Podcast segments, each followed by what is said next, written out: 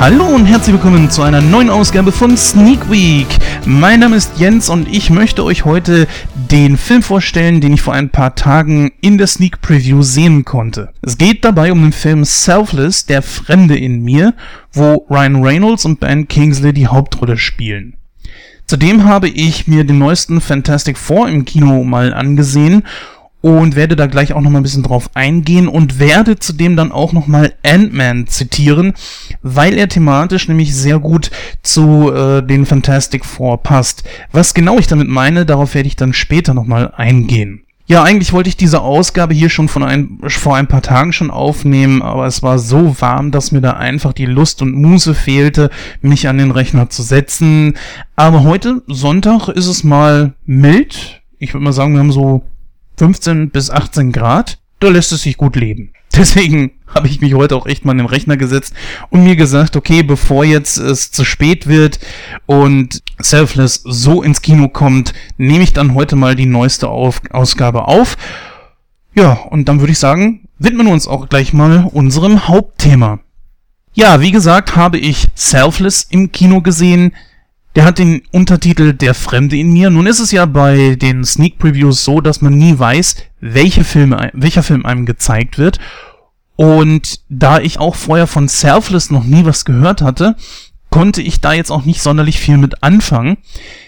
Der Fremde in mir ist ein sehr merkwürdig gewählter Untertitel in Deutschland, weil es gibt ja einen Film mit Jodie Foster in der Hauptrolle, der heißt Die Fremde in mir. Und deswegen hatte ich erst gedacht, irgendwie, ob das eine Verbindung zwischen diesen Filmen gibt, aber äh, ich wurde dann beim Sehen natürlich eines Besseren belehrt. Also nein, liebe Hörer, es gibt keine Verbindung zwischen dem Jodie Foster Film und diesem hier. Also für alle, die vorher, genauso wie ich, von Selfless noch nichts gehört haben. Also der deutsche Titel ist ein bisschen komisch aber gut, wollen wir uns daran nicht äh, hochziehen.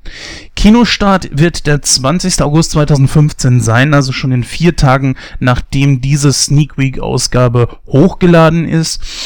Und ja, worum geht's in diesem Film? Es ist eigentlich schnell erzählt. Wir befinden uns in einer nahen Zukunft und verfolgen den Charakter Damien wir haben hier zwei Schauspieler, zwei wirklich hochkarätige Schauspieler, nämlich Ben Kingsley und Ryan Reynolds, die beide diesen Charakter spielen.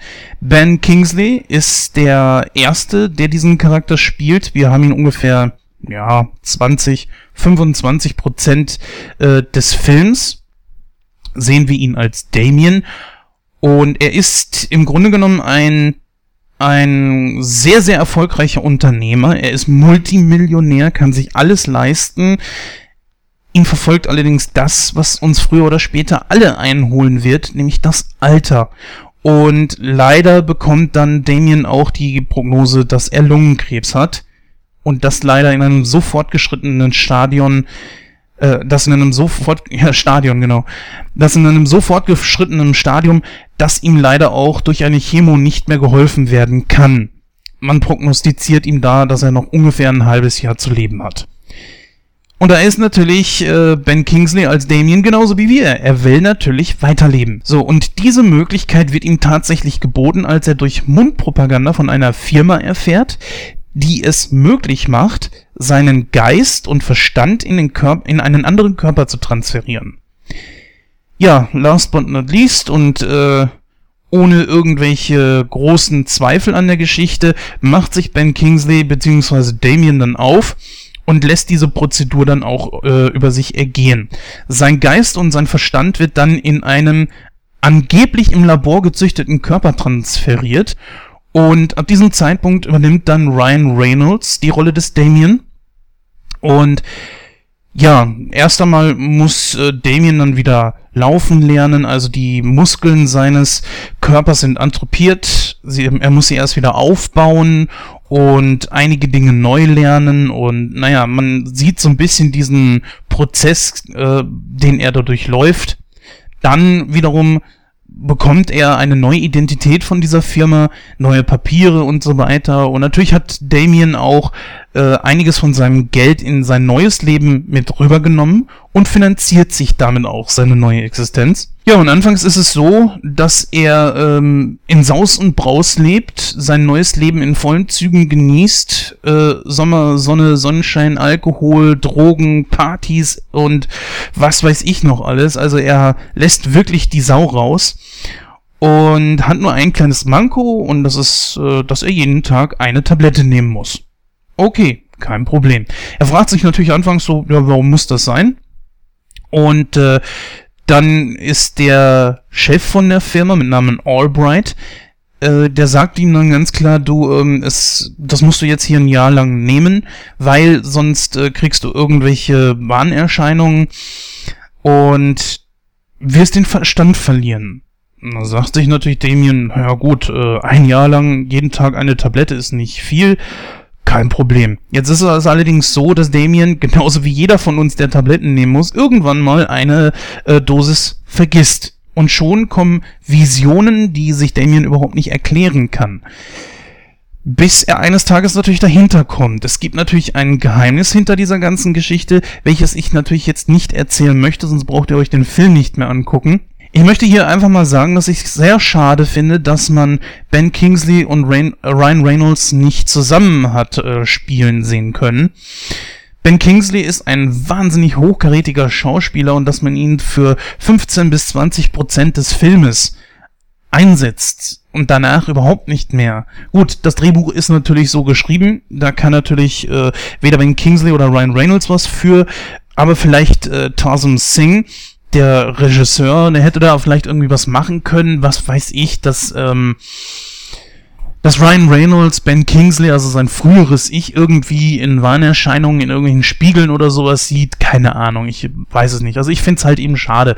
Man hat aus Ben, man hat mit Ben Kingsley da also einen wirklich hochkarätigen Schauspieler, der schon in wirklich äh, grandiosen Filmen mitgespielt hat, die Zeitgeschichte geschrieben haben Gut, man hat ihn jetzt geholt, er war natürlich definitiv keine Fehlbesetzung, man hat aber aus dem Charakter nicht viel rausholen können. Ich finde auch, dass man, bevor diese Transformation da gemacht wurde, das, äh, beziehungsweise vollzogen wurde, finde ich, hätte man Damien vielleicht noch ein bisschen besser kennenlernen können. Okay, es wird ein, ein Storypart aufgemacht, dass äh, der alte Damien halt mit seiner Tochter nicht so richtig zurechtkommt, weil er nie Zeit für sie hatte und äh, jetzt versucht er sich so ein bisschen seine äh, ihre Liebe zu erkaufen, den, indem er ihr Projekt da irgendwie finanziell unterstützt oder so und naja. Ich kann an dieser Stelle nur sagen, der Film ist recht gelungen. Er war nicht in 3D. Auch Ryan Reynolds hat eine sehr gute Leistung abgeliefert. Er übernimmt natürlich für so 75, 80 Prozent des Films die Rolle des Damien. Es fehlt allerdings so ein bisschen ja gut, Ähnlichkeit brauchte es in diesem Fall dann nicht. Allerdings hätte man etwas einbauen müssen wie Gestiken, so dass man sieht so, okay, das ist noch Damien, obwohl er jetzt in irgendeinem anderen Körper steckt. Das passiert an anderer Stelle des Films mit einem anderen Charakter. Da werde ich nicht näher drauf eingehen, sonst würde ich euch wirklich spoilern. Da hat man das eingeführt, damit man das erkennt. Oh, das ist ja derselbe. Ähm, warum hat man das bei Damien nicht gemacht? Nein, äh, Ben Kingsley äh, spielt sein ganz, normal, ganz normales Mimenspiel, leider Ryan Reynolds auch. Ich sag mal, da hätte es wirklich im Sinne des Regisseurs sein müssen, dass er da irgendwie was hätte einbauen müssen. Nur irgendeine Gestik, was weiß ich, dass der sich vielleicht irgendwie die ganze Zeit am Kopf kratzt. Gut, okay, Ben Kingsley hat nun noch nicht mehr viel Haare, aber egal, irgendwas, eine, eine Gestik, äh, dass er, keine Ahnung, in irgendeiner komischen Situation die Augenbrauen hochzieht oder vielleicht nur eine Augenbraue, äh, dass er sabbert, was weiß ich, irgend so ein psychisches Ding, dass äh, er von einem Körper in den anderen mitnimmt. Vielleicht irgendeine Psychose oder irgendwie sowas. Irgendwas, das hat mir an dieser Stelle dann ein bisschen gefehlt weil so ist es wirklich, wir sehen einfach eine komplett andere Person, die nichts weiter äh, hat von der vorherigen Person außer die Erinnerung. Und das finde ich ein bisschen schade. Ansonsten ist dieser Film, wenn man erstmal gewisse Twists hinter sich hat, leider sehr, sehr vorhersehbar. Auch das Ende ist irgendwie schon vorhersehbar und ich glaube einfach, dass äh, ab einem bestimmten Punkt man sagen kann, sowas in der Art habe ich schon irgendwo mal gesehen. Ein bisschen erinnert mich der Film auch an Face Off, wo damals John Travolta und äh, Nicolas Cage dann äh, zusammen gespielt haben. Da hat man wirklich versucht, dann teils echt die Gestiken des anderen irgendwie zu übernehmen. Aber in diesem Fall dann hier einfach nicht. Die Location allerdings finde ich sehr, sehr gut gewählt. Es ist, äh, dass an einem bestimmten Punkt eine Frau, der weibliche Hauptcharakter in diesem Fall, gespielt von äh, Natalie Martinez, die lebt in einem Haus, das ziemlich abgelegen ist und eine ganz, ganz spezielle Idylle dann auch herrscht. Man muss auch mal ein bisschen auf die Umgebung achten, dass so ein bisschen die Stimmung von Damien dann auch widerspiegelt. Das ufert jetzt nicht so aus wie zum Beispiel in Lost Highway, den wir ja zuletzt besprochen haben, in äh, Nightcrow, der Filme-Podcast. Aber äh, doch hin und wieder scheint man sich da irgendwie Gedanken gemacht zu haben, so, wir lassen die Umgebung ein bisschen auf die Stimmung des jeweiligen Charakters einwirken. Leider auch nicht immer ein Stilmittel, was man viel zu selten in dem Film eingesetzt hat, aber trotzdem ist es vorhanden. Die Gegenspieler wiederum sind sehr gut gewählt. Ich finde, dass Matthew Good, der den Albright spielt, der hat es sehr gut gemacht, ist allerdings auch ziemlich blass geblieben in diesem Film. Ich meine, er erklärt zwar gewisse Beweggründe sehr gut, aber trotzdem hätte man da mehr rausholen können, so dass Damien vielleicht auch Gewissensbisse hat, gehabt hätte oder so. Nein, Damien ist dann in dem Moment auch so, dass er seine Meinung hat und sich von davon auch nicht abbringen lässt. Vielleicht hätte es auch einen bestimmten Story-Twist gegeben, wenn man Damien entsprechend hätte einlullen können oder so. Aber schaut euch den Film an und dann wisst ihr auf jeden Fall, was ich meine. Ich kann ihn nur empfehlen, ich fand ihn wirklich gar nicht mal so schlecht. Wie gesagt, der Film kommt am 20.08. raus. Auf Rotten Tomatoes bekommt dieser Film gerade mal 55%. Ich finde, das ist eine etwas harte Wertung. Ja, man hat ähnliches schon in anderen Filmen gesehen. Manches ist jetzt auch nicht unbedingt neu. Nachdem ein, nachdem man den Film eine gewisse Zeit gesehen hat, kann man auch die nächsten Twists und so weiter vorausahnen. Trotzdem würde ich sagen, persönlich würde ich diesen Film etwa irgendwo bei 70% ansiedeln. 55 finde ich doch schon ein bisschen wenig. So, kommen wir mal zum letzten Teil der heutigen Sendung. Und zwar geht es um Fantastic Four 2015. Ich habe diesen Film vor ein paar Tagen im Kino gesehen und schon vorher war es ja so, dass er von den Kritikern total zerrissen wurde. Ich wollte mir jetzt selbst davon ein Bild machen. Ich meine, gut, ich hätte den Film sowieso im Kino gesehen, aber dann wahrscheinlich ein bisschen später, weil ich einfach nicht auf dieses 3D-Zeug stehe. Jetzt ist es so, äh, dass dieser Film nicht mal in 3D gezeigt wurde. Das Kino war brechend leer. Wir waren gerade mal zehn Leute zusammen im Kino. Und ich weiß nicht, ob das Bände spricht, denn äh, das gesamte Kino war eigentlich leer. Es war richtig warm und ja, auch der ganze Parkplatz war leer. Deswegen würde ich sagen, kann man das jetzt nicht direkt auf diesen Film schließen. Trotzdem ist es sinnbildlich, denn äh, wie gesagt, die Kritiken vorher sind vernichtend gewesen. Aber kurz, worum geht's in diesem Film überhaupt? Hier geht's wieder um Ben Grimm, Susan Storm, ihrem Bruder Johnny Storm und Reed Richards. Ja, es ist so, dass im Jahr 2005, äh, 2005 der erste Teil darum handelte, dass die vier ihre Kräfte äh, im Weltraum bekommen haben, zusammen auch wie mit ihrem äh, Hauptgegner Van Doom. Dieser hat seine Kräfte viel, viel später entwickelt, war aber viel, viel stärker als wie die anderen. Dann äh, ging es darum, dass sie erstmal ihre Kräfte entwickelt haben, gelernt haben, wie sie damit umgehen können und so weiter. Und äh, besonders Ben Grimm stand da als das Ding im Vordergrund, weil er doch arg mit sich zu kämpfen hatte und mit der neuen Situation. Denn die anderen sahen ja alle aus, wie sie auch vorher aussahen. Sie konnten sich also frei bewegen. Das konnte er als äh, das Ding nicht. Im 2015er Film ist es ähnlich. Hier allerdings bekommen die fünf ihre Kräfte nicht im Weltraum, sondern auf einer Welt in einem Paralleluniversum. Äh, hier kommen sie mit einer äh, fremden Substanz in Berührung und Van Doom fliegt sogar genau in diese Suppe rein. Sie können ihn nicht retten und müssen alleine zurück. Jetzt vergeht ungefähr ein Jahr und dann äh, haben die vier nicht nur ihre Kräfte unter Kontrolle, sondern wollen auch äh, schauen, dass sie sich sozusagen wieder heilen. Und dementsprechend wollen sie noch einmal auf diese Welt. Problem an der Geschichte ist, als sie äh, nochmal auf dieser Parallelwelt auftauchen, kommt ihnen ein fremdes Wesen entgegen, entpuppt sich dann allerdings als Victor von Doom. Und dieser ist total verändert. Nicht nur, dass sein Raumanzug irgendwie mit ihm verschmolzen ist, sondern äh, sein ganzes Wesen hat sich verändert. Er sieht sich auch nicht mehr als Erdling, sondern als jemand, der von diesem Planeten stammt. Wie und was genau jetzt da auf ihn eingewirkt hat, wird nicht sonderlich groß erklärt, sondern er kommt mit zurück auf die Erde, macht dort erstmal richtig Rabatz, geht wieder zurück auf seinen Planeten und möchte von dort aus die Erde vernichten. So entsteht dann ein schwarzes Loch, wo alles, was äh, auf der Erde ist, dann durchgesogen wird, wie durch so einen riesigen Staubsauger oder Weltraumputze, wenn man so möchte. Und ja, dann ist es halt so, dass die Fantastischen Vier dort merken so, okay, wir kommen gegen ihn nicht an, wir müssen es zusammen versuchen, dann haben wir eine Chance. Gut, Leute, ich spoile euch nicht, wenn ich euch sage, dass sie es natürlich schaffen. Ja, das äh, ist ganz klar. So, die Parallelen zum ersten, also zum 2005er Film sind auf jeden Fall da, sie sind gegeben. Die Unterschiede dazu sind halt, äh, dass der Storyverlauf ein bisschen anders ist, dass das ganze Team eigentlich verjüngt wurde. Die älteste Schauspielerin aus diesem Ensemble ist, äh, ist äh, Kate Mara, sie ist 32 Jahre alt.